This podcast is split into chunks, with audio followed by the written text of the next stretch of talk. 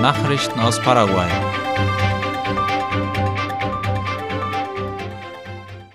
Mehr Flüge für Fuerte Olimpo und Bahia Negra vor den Feiertagen.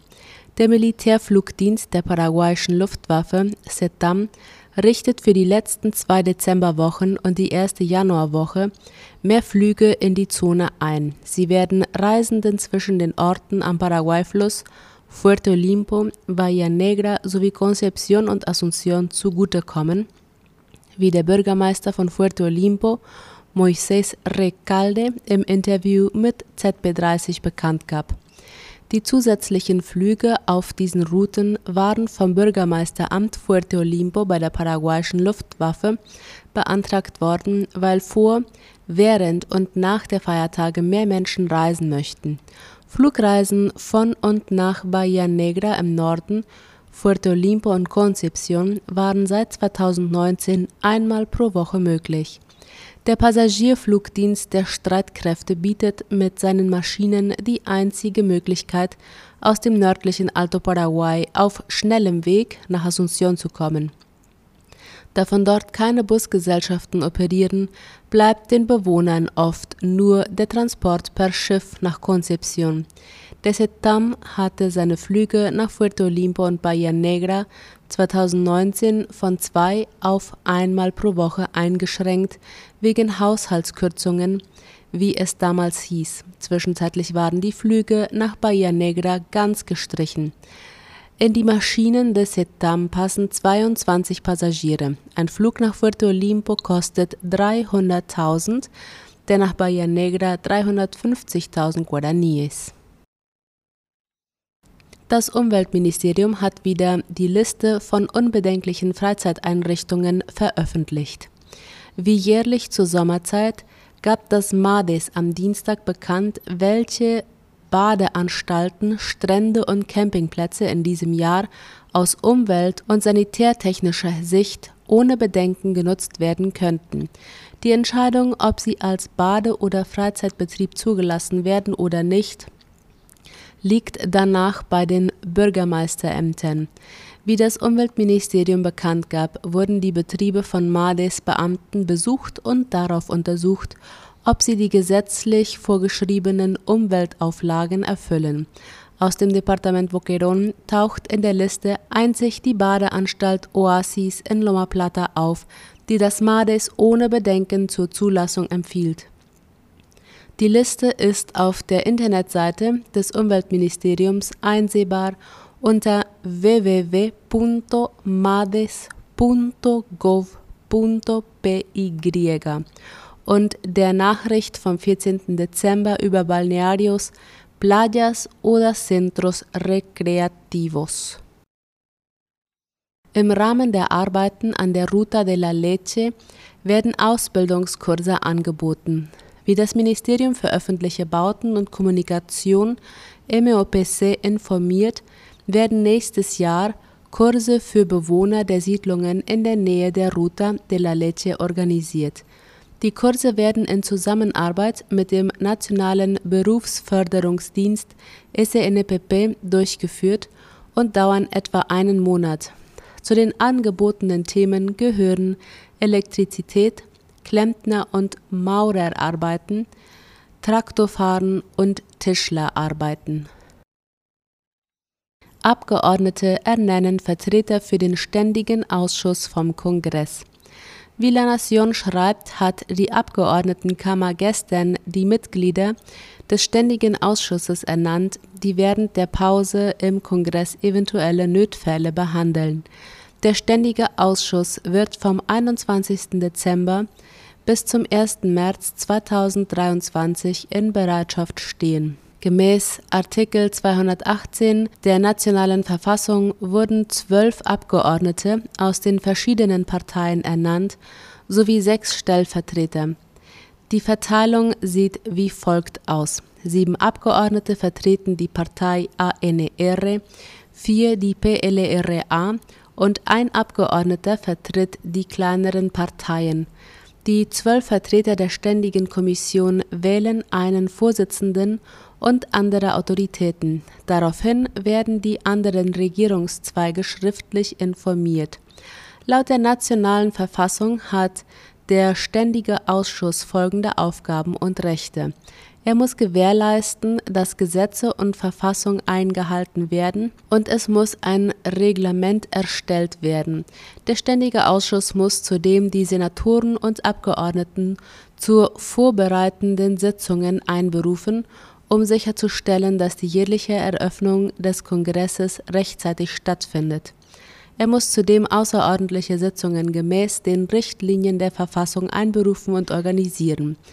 Der Ständige Ausschuss muss dem Präsidenten erlauben, während der Pause des Kongresses vorübergehend das Land zu verlassen, solange es sich um Fälle handelt, die in der Verfassung genannt werden.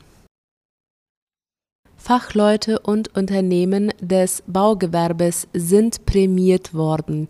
Gestern hat die 25. Ausgabe der Großveranstaltung Gran Gala de la Construcción im Kongresszentrum der paraguayischen Ingenieure in Asunción stattgefunden, wie ABC Color berichtet.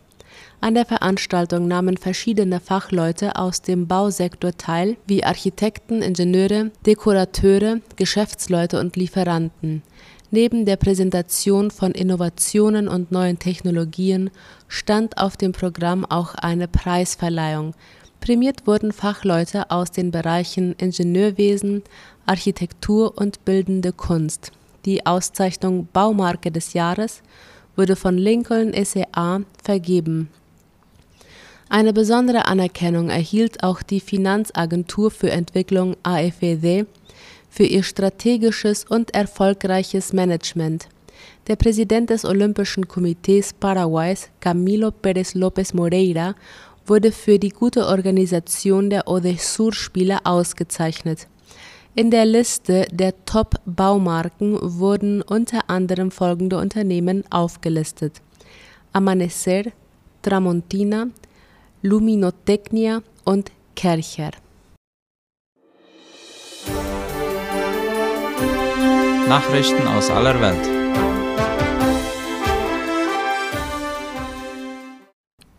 Nordkorea will Festbrennstofftechnologie für Raketen testen. Nordkorea treibt nach eigenen Angaben die Entwicklung von Festbrennstofftechnologie für sein Raketenprogramm voran, wie der ORF schreibt. Nach Angaben der von südkoreanischen Medien zitierten staatlichen Nachrichtenagentur KCNA von heute hat das international weitgehend isolierte Land einen Festbrennstoffmotor mit hoher Schubkraft getestet. Der Test stelle die Garantie für die Entwicklung eines weiteren neuartigen strategischen Waffensystems dar, hieß es. Laut der südkoreanischen Nachrichtenagentur Yonhap vermuten Fachleute, dass der Norden mit dem Motorentest die Technologien für die Entwicklung einer neuen Interkontinentalrakete mit Festbrennstoff vorantreiben will.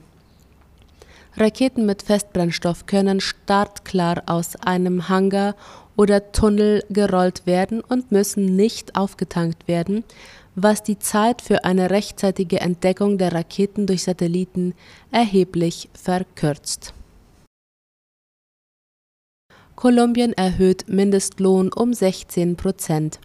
Die kolumbianische Regierung, die Gewerkschaften und die Arbeitgeber haben sich gestern darauf geeinigt, den Mindestlohn im kommenden Jahr um 16 Prozent auf 1.160.000 kolumbianische Pesos zu erhöhen. Das sind etwa 1.740.000 Guaraníes.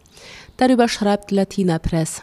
Die dreiseitige Vereinbarung kam am letzten Tag, an dem die Verhandlungen erfolgreich abgeschlossen werden konnten. Der kolumbianische Premierminister Gustavo Petro kündigte an, dass dies eine Erholung der Kaufkraft bedeute. Diese Erhöhung werde es Kolumbien ermöglichen, die Nachfrage im Inland in den schwächsten Sektoren anzukurbeln. Der Präsident des Vereinigten Gewerkschaftsbundes, Francisco Mlastes, betonte seinerseits, wie wichtig der Dialog sei, um Vereinbarungen zu treffen. Die Kolumbianer würden im nächsten Jahr dank der Tarifverhandlungen ihre Kaufkraft verbessern können, meinte er. Die Präsidenten des kolumbianischen Verbandes der kleinen und mittelständischen Unternehmen feierte das Zustandekommen dieser Vereinbarung und erinnerte jedoch daran, dass kleinere Unternehmen Unterstützung benötigen, da sie oft die meisten Mindestlöhne auszahlen. Von Brasilien aus startete die erste private Rakete. Der Raketenstartplatz von Alcântara im brasilianischen Bundesstaat Maranhão bereitet sich auf den Start seiner ersten kommerziellen Rakete vor. Darüber schreibt Latina Press. Vom 16. bis zum 21. Dezember ist der Start in Hanbit TLV-Rakete geplant, die vom südkoreanischen Startup-Unternehmen InnoSpace gebaut worden ist. Der Start der Rakete wird der eines Privatunternehmens auf der Basis sein. Mit dem Start wird ein Schritt erreicht, der von der brasilianischen Raumfahrtbehörde AEB angekündigt wurde, den Standort für Unternehmen der Branche attraktiv zu machen. Der Start von InnoSpace wird als Gelegenheit für die Basis und die Raumfahrtbehörde gesehen, zu zeigen, dass sie in der Lage sind, die Anforderungen des sogenannten New Space zu erfüllen, das Teils des Luft- und Raumfahrtmarktes, der sich mit Kleinsatelliten befasst des Teils des Luft- und Raumfahrtmarktes, der sich mit Kleinsatelliten befasst. Die Idee ist, dass aus diesem ersten Start mehrere weitere folgen werden. Ein Beispiel dafür ist der kanadische C6, dessen Markteinführung bereits für Mitte nächsten Jahres geplant ist und es gibt noch weitere, über die verhandelt wird. Die Rakete soll in den nächsten Tagen abheben, aber der Termin könnte sich laut AEB aufgrund meteorologischer Veränderungen verschieben.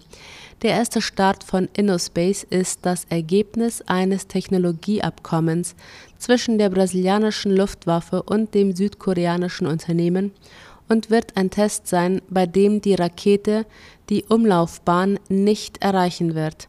Ziel ist es, das Triebwerk der ersten Stufe der Satellitenträgerrakete zu testen. Nach diesem ersten Flug sollen in den kommenden Monaten weitere folgen, wenn das südkoreanische Projekt voranschreitet. Uruguay schafft numerische Notenskala in den Schulen ab. Der zentrale Richtlinienrat des öffentlichen Bildungswesens in Uruguay hat diese Woche eine neue Verordnung über die Bewertung und die Notengebung verabschiedet. Das Dokument wird ab dem nächsten Jahr in Kraft treten und die Notengebung abschaffen, wie Latina Press schreibt. Stattdessen werden die Schüler nach fünf Stufen bewertet. Regelmäßig oder regulär, regelmäßig gut, gut, sehr gut und hervorragend. Dieser Vorschlag war in dem ursprünglichen Vorschlag der Lehrer enthalten, aber Tage zuvor war darüber abgestimmt worden, dass jede Beurteilung einer Note von 1 bis 10 entsprechen sollte. Am Ende stimmte man aber gegen diese Dynamik und schaffte die Notengebung ganz ab. Soweit die Nachrichten am Freitag. Ich wünsche ein erholsames Wochenende. Auf Wiederhören.